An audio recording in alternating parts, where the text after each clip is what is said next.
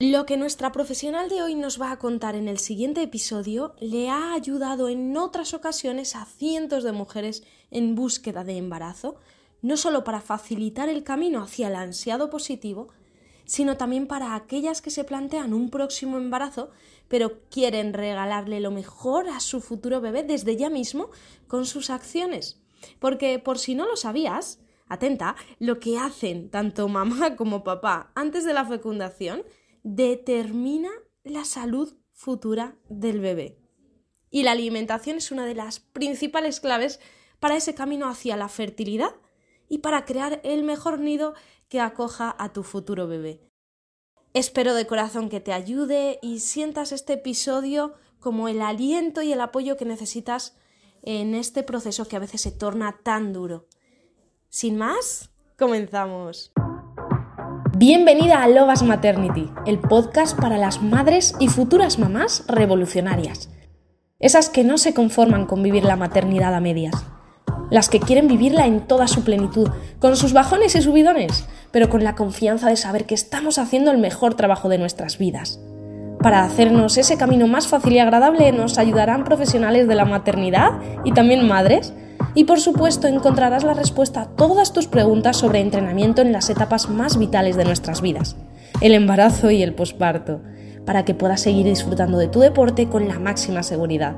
Prepárate para ser una mamá loba y bienvenida a la manada.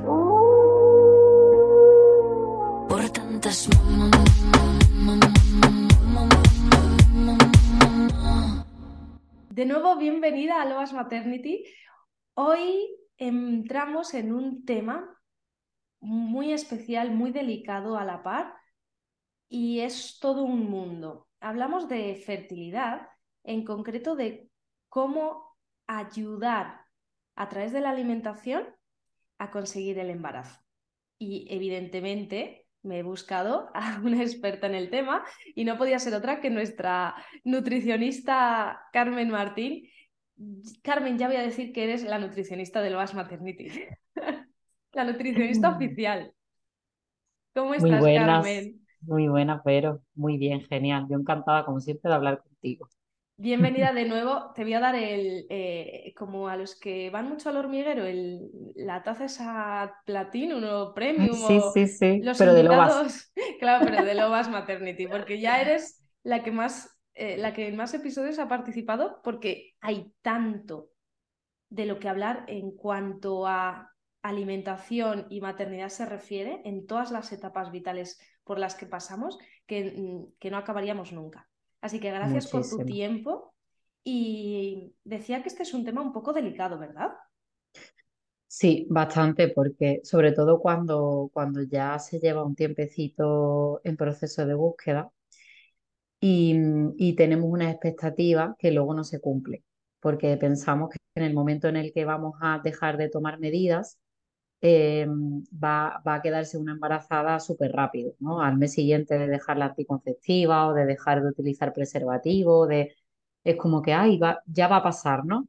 Y entonces te encuentras con mujeres que, que llevan ya meses y entonces esa expectativa versus la realidad eh, agobia mucho y pasamos, al, a, pasamos de la ilusión del proceso de búsqueda, que es donde tenemos que estar ancladas, ¿no? a la obsesión. ¿Y qué me pasa? ¿Y qué estoy haciendo mal? Y encima pensamos en nosotras, es como si la responsabilidad y la carga eh, y la culpa la, la, lleváramos nosotras encima, cuando en realidad también eh, la, la, la llevan ellos, sobre todo en ese momento de antes ¿no? de la fecundación. Aquí es 50-50. Y por eso es muy delicado, pero sí, bastante. Para quien no lo sepa, Carmen es experta en alimentación, es nutricionista y experta en alimentación en, esta etapa, en la que estáis buscando el embarazo o incluso cuando hay alguna, eh, alguna em, complicación y ese embarazo pues no llega. Carmen nos ayuda no solo a través de la alimentación, sino con el acompañamiento emocional que es tan importante. No sé si empezar a preguntarte por eso. Podemos empezar por ahí si quieres, porque al final se trata de construir una base de estilo de vida mm, buena, ¿no? Lo suficientemente buena, no perfecta, ojo, que no buscamos la perfección, porque eso genera más obsesión y más estrés y más agobio, sino siempre mm, algo mejor de lo que se hace. Y, y la, el tema emocional forma parte de esa base, ¿vale? Y dentro del cajón de las emociones hay un montón de cosas y especialmente en esta etapa hay muchos miedos, frustración, muchísima rabia cuando un mes tras otro te encuentras el test negativo, negativo, negativo. Eh, al final también eso se, se, le transmite a la pareja, hay problemas con la pareja. O sea, eh, el tema emocional aquí es esencial y sobre todo partiendo de la base de lo que decía, ¿no? De eh, empezar y seguir con ilusión. Y, y, en el momento en el que llegamos a ese punto de obsesión, porque es que pasa, es inevitable, llega un punto en el que te obsesiona. ¿Por qué no, por qué no me quedo embarazada? Eh, una de las cosas que hacemos precisamente en el programa de fertilidad que, te, que, tengo es transformar otra vez la obsesión en, en, ilusión, ¿no? Y el trabajo emocional en tema de gestión de estrés, porque esa es otra parte, es decir, el estrés influye una barbaridad, nos trastoca las hormonas de una manera brutal y también obviamente nos afecta a nivel digestivo, porque aquí, aquí hay un coste molotov de, de todo lo que influye en la fertilidad, que en el momento que a nivel emocional no estamos bien, nos afecta a todas las funciones y organismos de, de nuestro cuerpo, entre ellos aparato reproductor y aparato digestivo que aquí están conectados y son fundamentales en la fertilidad. Por eso digo que aquí, bueno, abrimos un melón y aquí me, me pongo ya a hablar, pero partiendo de esa base de la emoción, yo destacaría eh, importantísimo que en este proceso de búsqueda, cuando ya se empieza a, a a ser tortuoso, eh, tener un acompañamiento con un profesional que, te, que lleve esta parte emocional, psicólogo o psicóloga, especializado en esto, y también que te enseñe a gestionar el estrés en el caso de que sea también algo que esté ahí presente y suele estar mucho, que te está afectando, no solo al ciclo menstrual, sino a que ovules o no ovules y a la calidad de esos óvulos, en el caso nuestro de la mujer, ¿no? Así que esencial esa parte emocional, trabajarla eh, en, esa, en esos dos aspectos. Y aquí también entra el descanso, ¿vale? Que también es importantísimo, el descanso para un buen trabajo hormonal. En realidad vamos a lo que a la conclusión que sacamos siempre en todos los episodios, el dejarse ayudar. Eh, sobre todo para no sentirte sola, porque también es un tema bastante tabú en el que la mujer casi siempre, como decías, pues siente culpas y siente miedos y, da vergüenza mm, mm, comentar esto. Entonces tienes que encontrar a ese profesional que, te apoye, que te acompañe y, apoyarte también en el, resto de, mujeres que están en la misma situación que tú, que es lo que tú haces con todas esas futuras mamás que están en, en tu programa y que os podáis entre todas apoyar. Pero mm, estamos hablando de búsqueda de embarazo, sin embargo, la alimentación y el estilo de vida no solo influye en la fertilidad, sino también en la salud futura del bebé. O sea que aunque seamos fértiles o estemos ovulando o ya, no sé, eh, las que crean tener fácilmente un embarazo, que, sepan que influye mucho el qué comemos antes de ese embarazo, ¿no? Por supuesto, es que además justo aquí, en este momento, en esta etapa, empieza lo que se llama la programación fetal. Eh, es decir, el momento que ya se fecunda el óvulo es el primer día de vida. Ahí empezamos a contar hasta que ese, esa futura personita cumple los dos años, que son es la ventana de oportunidad de los mil primeros días de vida que en otra ocasión hemos hablado. Pues este es el comienzo. Y previo a esa, a, esa fecundación, el trabajo individual de cada una de las partes es esencial porque ya ahí estamos programando la salud de ese, de ese bebé, ¿vale? Y, y claro, es como, vale, eh, aquí buscamos como principal objetivo eh, lograr el embarazo, que como decía antes, no es tan, tan fácil como se piensa ni tan rápido ¿no? como se piensa en la mayoría de los casos, dependiendo también de la edad, sino que además también otro objetivo que para mí es más importante y se nos olvida, se le olvida a, mucha, a, a muchas parejas, es eh, el trabajo que hay que hacer previo a ese momento para que la calidad tanto de óvulo como de esperma sea la mejor posible, no solo a nivel morfológico, que es lo que se puede ver al microscopio, ¿no? sino a nivel cromosómico, porque además, sobre todo a partir de cierta edad, en nosotras, pero también en ellos, porque ya llega un momento en el que los 30 y muchos ya no somos igual de fértiles, pero porque la naturaleza así lo decide y, y, es como que pasan los años y cada vez estamos menos, entre comillas, preparados, ¿no? Para poder afrontar una maternidad y como la naturaleza es sabia, te lo va poniendo cada vez más complicado. Y esa calidad cromosómica va menguando y eso hace que cueste más lograr el embarazo. Con contra esto en realidad no podemos hacer mucho, se puede hacer, pero no podemos frenar, es decir, no podemos frenar ese envejecimiento celular demasiado, de pararlo, ¿no? De que no, que no envejezca, ¿no? Pero sí que podemos frenar un poco o incidir sobre esa calidad cromosómica a través del estilo de vida. Y eso hace que luego eh, programemos lo mejor posible la salud futura de ese bebé. Esto yo creo que le puede quitar mucho peso de encima a las mujeres, porque has insistido en que es cosa de dos, que cada una de las partes pone, valga la redundancia, de su parte para esa futura salud del bebé. Entonces, por un lado, te quitas peso de encima y por otro, si hacéis las cosas bien los dos juntos, va a ser más fácil el proceso, vais a ser más constantes eh, cuidándoos la alimentación y además el foco no va a estar solo en ser fértil, sino en, que estás apostando por, por vuestra salud y, la futura salud de ese bebé. O sea que quitas un poco la presión, te quitas un poquito esa presión de encima. Y mm, hablábamos del estilo de vida. ¿Qué otros factores, además del estrés que ya has comentado y de la alimentación en la que ahora entraremos más a fondo, nos pueden ayudar a, a esa programación fetal y a también lograr el embarazo? A ver, bueno, dentro del estilo de vida también hay que olvidar, por supuesto, eh, el movimiento, el ejercicio físico. Eso es fundamental, pero en todas las etapas y en esta también, no, es menos que ninguna. Entonces, dentro de las patas que hemos hablado, nos falta la del ejercicio físico. Aquí sí que es verdad que hay estudios donde sí se ha visto que un ejercicio físico muy, muy eh, intenso, tipo CrossFit con mucha carga, no estaría tan recomendable en un proceso de búsqueda de embarazo, o mejor dicho, porque puede reducir la, la capacidad reproductora o fértil en el caso tanto del hombre como de la mujer, ¿vale? O sea, es lo que se ve en los estudios. Ahora, no quiere decir, porque tú, tú en tu caso, que tú haces CrossFit, que sea imposible, pero siempre va a dificultar, va a dificultar sobre todo, eso se ha visto más en deportistas más de élite, ¿no?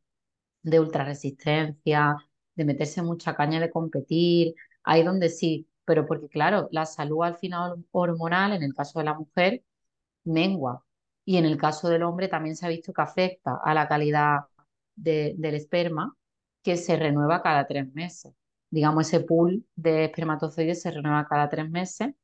Y aprovecho para decir que la calidad del óvulo eh, se, digamos, tardamos en madurar eh, ese, ese óvulo como unos 90 días. Estamos ahí a la par casi, ¿no? Como tres meses cada uno. Es decir, yo siempre digo, tenemos como tres meses, ¿vale? O hay que hacer un trabajo mínimo previo de tres meses antes del embarazo. No hay que hacerlo calculadamente, ¿no? Pero trabajar con tiempo antes, porque todo lo que se haga durante esos tres meses previos va a determinar la calidad de óvulo y la calidad de esperma y por tanto también las posibilidades de embarazo. Así que ya sabéis, chicas, a moverse, los dos, os tenéis que mover. Y las que hagan entrenamiento más intenso, bueno, lo que hay que hacer es ajustar con ayuda de la entrenadora o entrenador y de la Nutri, ¿eh? para eso tenéis a Carmen, eh, el que no haya un desequilibrio. O sea, si entrenas más fuerte, tendrás que alimentarte mejor y que no, que no haya ahí una carencia. Y también descansar más. Eso es fundamental porque sino es cuando, cuando vienen esas alteraciones a nivel hormonal. Y hablando de alteraciones, ¿cómo podemos saber si nuestros ciclos son normales? Si estamos ovulando. Porque, claro, mm, uno de los mayores problemas es tener un ciclo anovulatorio o a lo mejor eh, creemos que sí que estamos ovulando y no es así. ¿Qué, pauta nos das aquí para conocernos mejor? A ver, para empezar, tener un ciclo menstrual sano es importantísimo. pero ya no solo para quedarte embarazada, porque no quiere decir que, necesitemos tener un ciclo menstrual sano para lograrlo. Hay muchas mujeres que teniendo eh, amenorrea, bueno, amenorrea no, oligomenorrea, ¿no? Que eh, son muy pocas reglas al año, con un síndrome de ovario poliquístico, han logrado el embarazo. Pero yo digo que no es la mejor manera de hacerlo por esto de la calidad de los óvulos y demás. Y es importante primero que tu salud esté eh, lo más equilibrada posible. Y, y el ciclo menstrual en la mujer es un parámetro de salud, es un marcador, es un biomarcador. Si tenemos un ciclo menstrual normal y sano, quiere decir que el resto de, de, de nuestro- de nuestras funciones orgánicas están a la par también y está bien. Es como la temperatura corporal o como la tensión al- arterial, que son biomarcadores de salud también. Pues el ciclo menstrual es una herramienta que tenemos nosotras la ventaja de tener las mujeres para saber si estamos sanas o no. Entonces, si hay un ciclo menstrual regular, es decir, de, que tiene de 25 o 26 a 35 días, se considera saludable, ¿vale? Pero tú puedes tener todos los meses, por decirlo de alguna manera, tu regla, ¿vale? Pero si en ese mes no has creado un óvulo o, bueno, lo has madurado, pero no se ha liberado, de nada nos ha servido tener una regla de 28, un ciclo, perdón, de 28 días si no ha habido una liberación de óvulos, porque esto puede pasar, ¿vale? Puede, podemos tener ciclos anovulatorios, como tú decías antes, o que ese óvulo no sea de suficiente calidad. Entonces, eh, y que también eh, sea un ciclo regular de días, hemos ovulado, pero tengamos el spotting, que es el machado marrón este que se puede tener previo a la regla, a la menstruación, que nos puede estar indicando que no tenemos suficiente progesterona. Y esta es otra etapa, es decir, no solo es madurar un óvulo, expulsarlo por la trompa, que sea fecundado, que viaje hasta el útero y luego que se implante ese embrión. O sea, esto es un viaje, ¿vale? El viaje de la vida que le llamo yo. Y en cada parte, de, en cada parada de ese viaje, eh, entran en juego diferentes nutrientes, diferentes hormonas que hacen un papel muy importante para que cada paso ocurra de manera óptima. Entonces, ahora, si tú tienes una falta de progesterona que puede ser indicado por ese spotting que digo, y el embrión eh, llega al útero y vemos que el endometrio no se ha engrosado lo suficiente, no está lo suficientemente acogedor para el embrión, pues hemos conseguido, un- eh, digamos, generar ese embrión, pero ahora otra cosa es que el embrión se, insta- se implante, se quede pegadito al, endometrio y que siga avanzando el embarazo porque también es otra cosa que me suelo encontrar yo mucho, ¿no? Abortos espontáneos de repetición porque no hay una implantación correcta del embrión. Porque la progesterona hace que ese endometrio esté preparado para albergar, es como el nido, ¿no? Para albergar a ese embrión que se ha creado. Entonces, por eso es importante eh, revisar bien que el ciclo menstrual esté lo más sano posible, no solo para producir un óvulo de calidad, sino para que éste sea fecundado e implantado. ¿vale? Así que eh, importantísimo mm, ver qué puede estar fallando y si no lo sabemos bien, lo mismo, profesional, que te diga si está bien o no, yo te lo puedo decir, por supuesto, y, con diferentes herramientas de ver de qué manera corregir esa parte hormonal que pueda estar fallando. Antes de pasar a qué alimentos nos pueden ayudar según el momento en el que estemos, hablando de los ciclos anovulatorios o ciclos no normales, eh, sí que me gustaría que nos aclarases que un ciclo normal, hablamos de él, si no hay mm, una pastilla anticonceptiva de por medio, es decir, muchas chicas tienen la regla es. regularmente debido a el- eh, la pastilla anticonceptiva, pero eso no significa que estés ovulando. Y esa No, regla o esa menstruación realmente es una menstruación por deprivación. Eh, explícanos esto porque yo creo que muchas mujeres piensan que tienen eh, unas reglas sanas, saludables y naturales y regulares, pero no tienen en cuenta esto porque nadie se lo ha explicado. Claro, a ver, eh, tomar anticonceptiva no te hace tener un ciclo menstrual sano.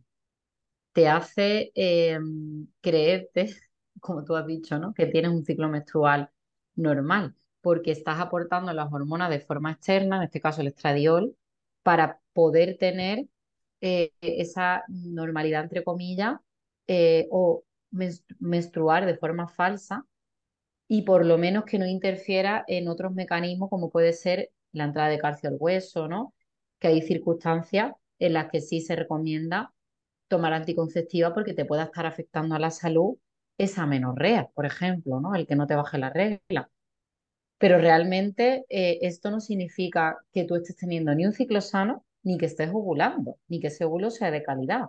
Es más, puede estar tapando o parcheando el problema de raíz que posiblemente tengas, que es lo que te hace que no tengas un ciclo menstrual sano. Entonces, yo aquí mi consejo es dejar la anticonceptiva, que bueno, si están buscando embarazo, me imagino que no la estarán tomando, pero si a lo mejor estás planteándote y la estás tomando todavía, lo mejor es dejarlo, porque a lo mejor la estás tomando porque tienes un problema con el ciclo menstrual y ahora la dejas para empezar a buscar un embarazo y empiezan los problemas.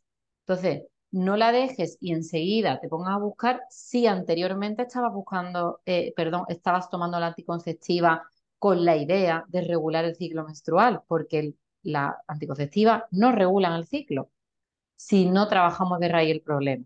¿Vale? Entonces, mi consejo es dejar la anticonceptiva, dejar un margen de tiempo para ver cómo está trabajando tus hormonas de forma natural y si hay irregularidades ahí, porque hay dolor, porque hay más sangrado de la cuenta, porque la regla es más larga de la cuenta, porque no hay ovulación, pues entonces trabajarlo.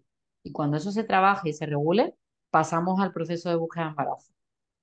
Claro, esto es como una habitación que está sucia, apagas las luces, cierras la puerta, te vas y dices, bueno, vuelvo en unos meses a ver qué ha pasado. Abres la puerta, das la luz y, está igual.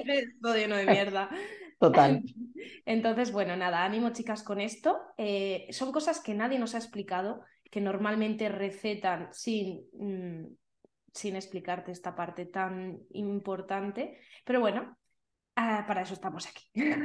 Así que vamos a ver ahora eh, cómo, mm, como te decía antes, cómo la alimentación nos puede ayudar cuando ya tenemos un ciclo normal, sin alteraciones, a conseguir ese embarazo y a, a sentirnos mejor, con más energía y, por supuesto, a favorecer la salud futura del bebé. Tenemos que em, eh, tener en cuenta las distintas fases del ciclo, elegir distintos alimentos o, comer más en unas fases que en otras.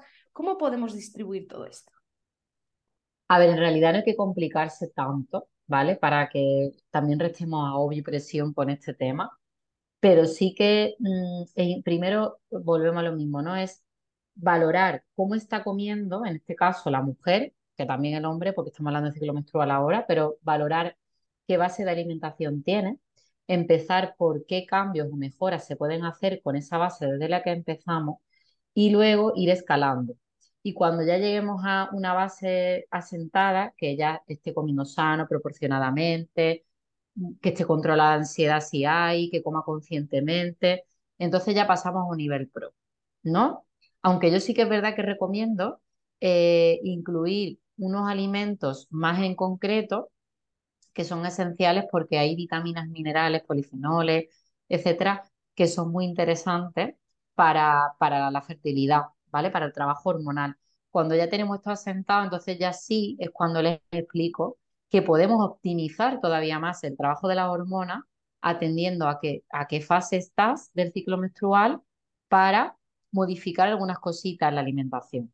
Entonces, por ejemplo, en la fase folicular, que es desde el día 1 de regla roja hasta el, momento en el que ovulamos, el día pico fértil, esa fase folicular, ahí, como su nombre dice, folicular, estamos madurando el folículo para transformarlo en óvulos ya de calidad, ¿vale? Y aquí nuestro cuerpo necesita más energía, eh, más energía rápida, pero sana, ¿vale? Es decir, la energía nuestro cuerpo la obtiene principalmente de los hidratos de carbono, pero no por ello hay que abusar. Es decir, que aquí necesitamos un mínimo de, alimentos que tengan hidratos de carbono, es decir, fuentes de hidratos de carbono, como puede ser la patata, la batata, ¿vale? Que son los reyes de, la, de los almidones, la avena, necesario para madurar ese folículo. Si no lo estamos metiendo, podemos estar interrumpiendo esa maduración y nos puede afectar a la ovulación, por ejemplo. Eh, a lo mejor en este momento del ciclo no es el mejor momento para ayunar más de 12 horas. ¿vale? Porque eh, no estamos aportando suficiente energía para poder, volver a lo mismo, madurar el, el folículo, ¿no? Una vez que hemos ovulado y hasta que nos vuelva a bajar la regla después, estamos en la fase lútea. Aquí ya el óvulo se ha formado, se ha liberado y ahora aquí la máxima preocupación de nuestro cuerpo es si se ha fecundado el óvulo, es que claro, ya dependiendo, ¿no? Pero vamos a hablar de un ciclo menstrual sin que se haya quedado, sin que se haya logrado el embarazo. Pero aquí, digamos que el endometrio se ha engrosado, aquí ya no necesitamos esa energía que necesitábamos en la otra fase del ciclo. Aquí sí podemos permitirnos, o incluso el cuerpo necesita quizás más grasa, grasa saludable, no necesita tanta energía base de hidrato de carbono. Y aquí quizás sí podemos aprovechar y mm, reducir o restringir un poco más los hidratos y, por contra meter más grasa saludable. O podemos permitirnos, si nuestro cuerpo no lo pide, ayunar más horas, por ejemplo. Entonces, ayuno intermitente y dieta cetogénica, em, no, yo la desaconsejo buscando bebé, pero hay que ver los casos puntuales, porque hay veces que dependiendo de cada caso individual puede ser compatible e incluso recomendable para optimizar el trabajo de la hormona. ¿Vale? Entonces, eso sería una parte. Y eh, alimentos que, que, puedan, hay una, hay un, eh, bueno, como una estrategia dietética, entre comillas, que es el ciclo de semillas, que se llama, que recomienda como meter más unas semillas o pipas en una fase del ciclo que en otra.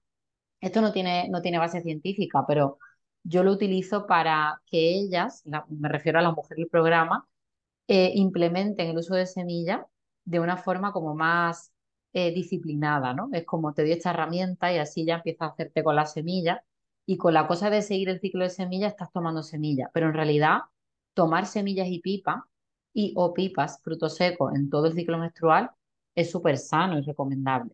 Sí que es verdad que hay algunas semillas por sus mm, eh, nutrientes o pipas que van a favorecer más, por ejemplo, la producción de estrógeno, porque tienen más, más por ejemplo, la pipa de calabaza, que tiene más fitoestrógeno, va a, insistir más en esa producción de estrógeno. Y luego hay otras, semillas o pipas, que van a favorecer más la producción de progesterona, que es la hormona reina en la segunda fase del ciclo. Entonces, eh, ese tipo de estrategias también se pueden utilizar para optimizar el ciclo menstrual. Así que no hay que volverse muy loca con a ver qué alimentos como, cuándo los como, de qué manera, sino que vamos a sentar la base de la pirámide, que es la de la alimentación saludable basada en mm, hortalizas, vegetales eh, y, en comida real, al fin y al cabo.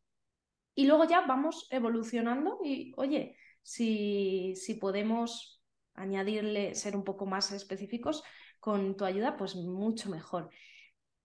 Fíjate que lo de las semillas es algo que normalmente no se hace y me parece, me parece, me parece genial que lo cuentes. Y también te, me has adelantado porque yo tenía en la cabeza una duda, más que nada porque siempre me lo preguntan, oye, pero ¿puedo ayunar o, puedo hacer dieta ceto? Así que esto ya nos lo has aclarado y ya habéis visto que lo que hay que hacer también es individualizar, a ver en qué casos, porque hay chicas que están acostumbradas a hacerlo o a lo mejor se despiertan y, no les entra comida hasta casi el mediodía.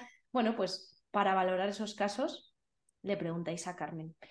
Mm, hay otra cosa que yo diría que es el último punto de, antes lo has mencionado un poco, el último punto de la pirámide sería la suplementación. Es decir, empezamos primero con aprender a comer, comida sana, comida real, eh, quitamos los ultraprocesados y haciendo la alimentación correctamente, ¿se necesita suplementar con algo más cuando estamos buscando embarazo? Sí, mínimo el ácido fólico. En este caso, metilfolato, que es la versión del ácido fólico activa, ¿vale? Ese es el mínimo fundamental y en la mayoría de los casos, además, el yodo. Esos son lo, mínimo, mínimo que sí que sí, por recomendación, por estudio, hay que suplementar. Ahora, después, dependiendo de cada caso, que hay que individualizar siempre, se, me, se recomienda meter más, suplementar más, más nutrientes. Yo siempre, en la mayoría de los casos, normalmente aparte del metilfolato y del yodo, eh, porque claro, los casos de fertilidad que tengo suelen tener necesidad en muchos casos de suplementar, por ejemplo, la vitamina D, que también es motivo de infertilidad, o por ejemplo, ácido graso omega 3, porque no hay un consumo suficiente o porque queremos mejorar más la calidad cromosómica y es un antioxidante, es decir, que al final, en la mayoría de los casos, suplemento más cosas del mínimo del metilfolato y el yodo. Pero eh, hay que, hay que mm, siempre individualizar, porque no es lo mismo la suplementación que yo le voy a recomendar a una mujer que tiene oligomenorrea o que tiene síndrome de ovario poliquístico o que tiene 39 mm, años y tiene un, una, un riesgo de aneuploidías, que son las alteraciones cromosómicas más alto por la edad, pues vamos a insistir en antioxidantes muchísimo. O tampoco es igual una mujer, una pareja, que se ha sometido anteriormente a varios intentos de reproducción asistida y ahí hay una necesidad distinta eh, también, porque es una pista, ¿no? Es porque, oye, encima que estoy intentándolo por fecundación in vitro, porque me salen los intentos fallidos una y otra vez, aquí hay algo. Entonces, hay una suplementación distinta para cada caso y más allá de vitamina y minerales, incluso a veces probióticos, porque también la microbiota juega un papel importante en esto, la microbiota vaginal e intestinal también, ¿vale? Entonces, a veces suplemento también probiótico. E imagino que más especialmente en, vegetarianas o veganas, eh, una suplementación especial. ¿Hay algo más que deban tener en cuenta estas chicas? En el caso de, ese tipo de dieta basada en vegetales, aquí, por supuesto, eh, la suplementación de B12 es esencial, mínimo mínimo. Valorar cómo están sus niveles de hierro, su reserva de hierro, porque si no es suficiente, a pesar de llevar una alimentación controlada, que esto es fundamental también, sí habría que suplementarlo, pero normalmente por el resto de, nutrientes no suele haber problema. La vitamina D puede ser también, pero aquí sobre todo ponerle el foco a la vitamina B12 y luego quizás al hierro. Muy bien. Hablabas de la microbiota. La microbiota está muy relacionada con los problemas digestivos. Y no sé por qué intuyo que los problemas digestivos están muy relacionados con la infertilidad. ¿Qué nos cuentas por aquí? Pues sí, también, eh, también están relacionados. Porque, claro, en el momento, el, yo siempre digo que el epicentro de nuestra salud está en las tripas. Esa, ese es mi mantra, siempre lo digo, ¿no? Y claro, porque es que ahí hay como una barrera, una frontera, ¿no? Que si está abierta, que es la barrera eh, del, eh, del colon, ¿no? De las células del colon, si está abierta, que es cuando hay permeabilidad intestinal, y encima tenemos una microbiota en desequilibrio, esto suele sospechar mucho cuando hay síntomas digestivos, malestar, mucho gas, mucha distensión abdominal, pues obviamente repercute la fertilidad porque ahí ya también puede haber una alteración del sistema inmune y también a nivel neurológico. Vamos a recordar el eje intestino-cerebro, es decir, el intestino está conectado por el nervio vago al cerebro y si tenemos unas tripas inflamadas provocado por esta disbiosis intestinal, este desequilibrio de la microbiota, también va a haber una inflamación a nivel neurológico y a nivel eh, sistémico también se favorece. Una inflamación sistémica en todo el cuerpo a nivel celular afecta a la calidad de nuestras células. Y el óvulo es una célula y el esperma es una célula. ¿vale? Entonces, mm, pues está claro que influye también eh, el aparato digestivo y, la, salud digestiva sobre no, solo la calidad de óvulo y de esperma, sino sobre nuestra salud. Si nuestro sistema inmune está en alerta constantemente, da señales de que ese óvulo o no salga del ovario para ser fecundado, porque, oye, fuera de aquí hay un medio hostil, no te, te ocurra salir óvulo, quédate ahí dentro guardadito, no ovulamos. Por eso las patologías autoinmunes, que también puede haber, influyen sobre la fertilidad. O sea, esto es, aquí habría para hablar 20 podcasts más, ¿no? De, en relación a esto, pero lo he explicado así un poco eh, rápidamente de cómo puede afectar en diferentes niveles, pero por supuestísimo. Y yo eso lo veo en, en, mi día a día en el programa de fertilidad, cómo entran mujeres con problemas digestivos que no se pueden quedar embarazadas y el problema de raíz está ahí, en las tripas. Y en el momento que arreglamos las tripas y su ciclo menstrual también, que está compasado, eh, eh, está optimizado, mm, luego llega el embarazo. Así que, en resumidas cuentas, antes de dar mm, más pasos, que ahora te haré la última pregunta, que creo que todas se, han hecho en alguna ocasión, las que eh, llevan tiempo buscando embarazo. Lo primero, vamos a mejorar nuestro estilo de vida, tanto la futura mamá como el futuro papá. Ejercicio, alimentación, sol, que trae el sol y si no es la vitamina D, baja el estrés, controla tus emociones, siéntete acompañada, no te sientas sola, déjate ayudar. Vamos a cuidar esos problemas o mejorar esos problemas digestivos si es que ya los hubiera. Vamos a empezar a entender nuestro ciclo, a comprenderlo. Si, eh, si es normal, pues bueno, pues vamos a dar más pasitos con esa alimentación. Y después de todo esto, ya podemos, en el caso de no lograr embarazo, podemos ya valorar la reproducción asistida o, o en qué momento debemos plantearnos esta opción. Qué bien lo has resumido, Vero, porque es que además gracias. no te has dejado ni un punto, hija. Una vez que tenemos todo eso revisado, y eso es lo que menos se revisa, nos volvemos locas con las analíticas, con las pruebas médicas, con las pruebas de los cariotipos, si soy compatible con mi pareja, no, eh, si tengo una autoinmunidad, eh, es lo que me suelo encontrar. Y nos dejamos de lado todo eso que tú has revisado, que es que es lo que hay que tener en cuenta. Si ya una vez que hemos revisado el estilo de vida, con todo lo que tú has dicho, ¿no? sin llegar a la perfección. Es decir, estamos cuidando todos esos aspectos y nos aseguramos, exactamente, y nos aseguramos de que todo eso está bien, ¿vale? Está óptimo, está correcto. Y dejamos pasar varios meses con este estilo de vida. Eh, ahí, obviamente, el tema de la pareja es muy importante, ¿vale? Que muchas veces, a ver, la, eh, la vida surge de la chispa del amor. Si no hay una relación de pareja eh, sana, por mucho que tú te cuides y tu pareja se cuide, eh, ojo, también hay que tenerlo en cuenta.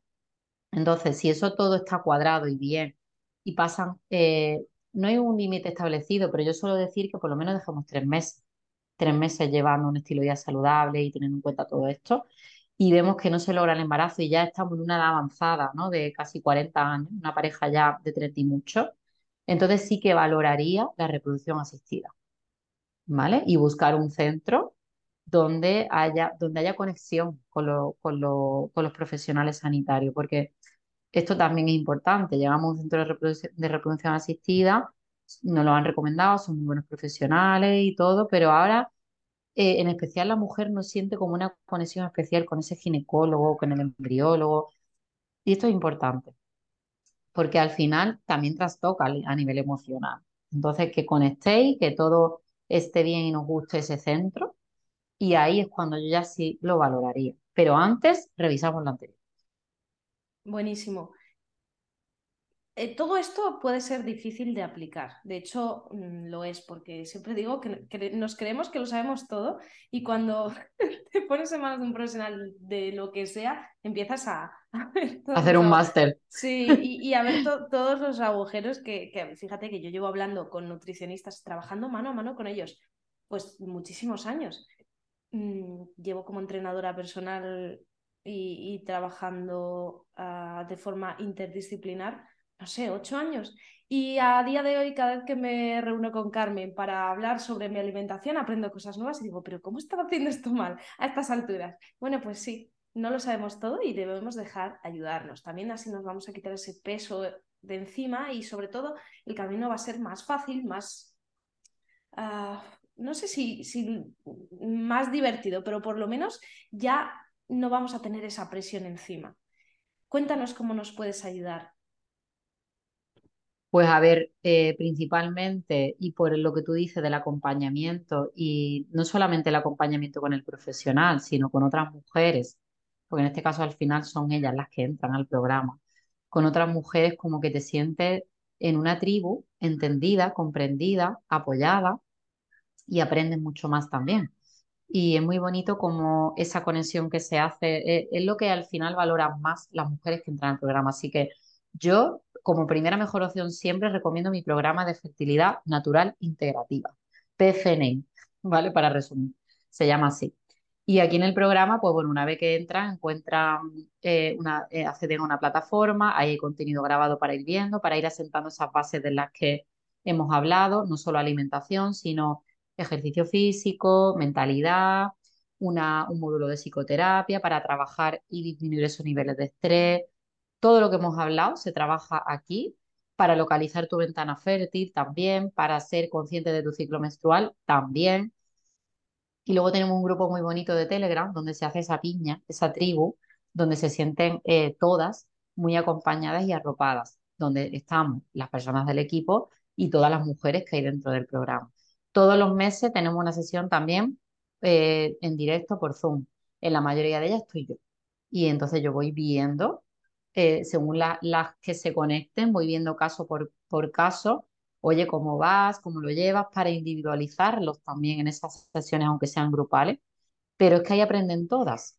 Y a lo mejor, si alguna está diciendo, eh, pues hablando de su, de su tema digestivo, y ahora hay otra chica que acaba de entrar y dice, oye, pues yo me siento identificada, a mí me pasa igual.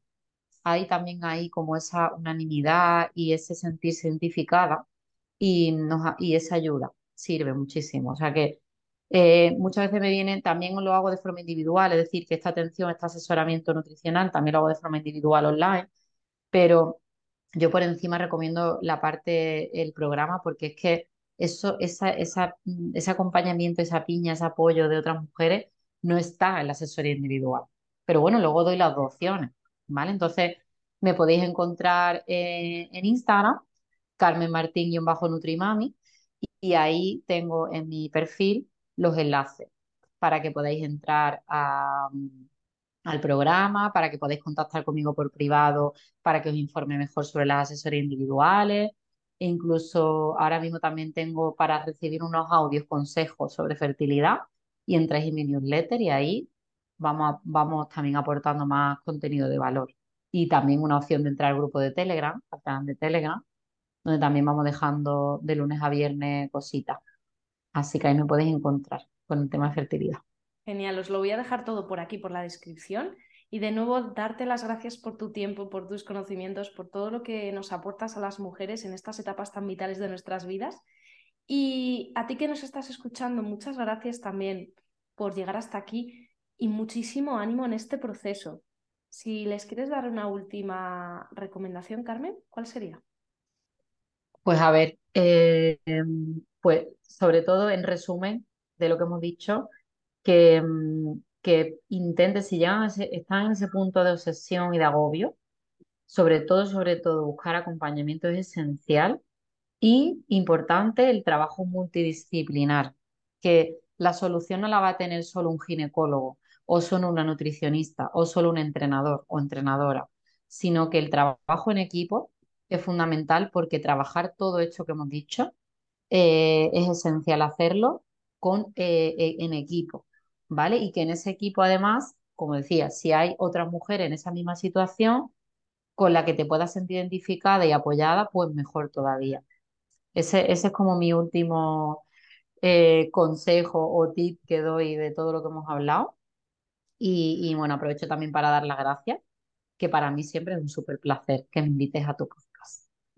Pues pronto ahora más porque eh, ¿quieres que lo adelante, Carmen? Bueno, suéltalo, venga. próximamente, no tenemos fecha, pero próximamente Carmen también estará aquí tras el micro de Lovas Maternity para hablarnos, una vez llegue el embarazo, de cómo hacerlo si somos vegetarianas o veganas. Así que bueno, eh, mándale este episodio a quien creas que le pueda ayudar, tanto este como los venideros. De nuevo, muchísimas gracias por escuchar y muchísimo ánimo con este proceso que seguro que lo vas a conseguir. Carmen, millones de gracias. Gracias a ti, bonita. Nos vemos en la próxima. Un abrazo. Chao. De nuevo, muchas gracias por haber escuchado este episodio y compártelo, siempre digo lo mismo, con quien creas que le pueda servir, porque al final esto es contenido gratuito que hacemos para impulsaros y para ayudaros. Y qué mejor que tú continúes la rueda y también puedas ayudar a otras personas que lo estén necesitando. Y si te ha gustado, también te agradeceré muchísimo tu comentario o tu reseña. Te mando un abrazo gigante y recuerda, si ya estás en el embarazo, que tienes a tu disposición los programas de Lovas Maternity, tanto el de crossfiteras como el de mamás que quieren entrenar a su ritmo en casa pero con la máxima seguridad y confianza. Tienes toda la info en la descripción. Nos vemos prontito, un abrazo enorme y gracias de nuevo.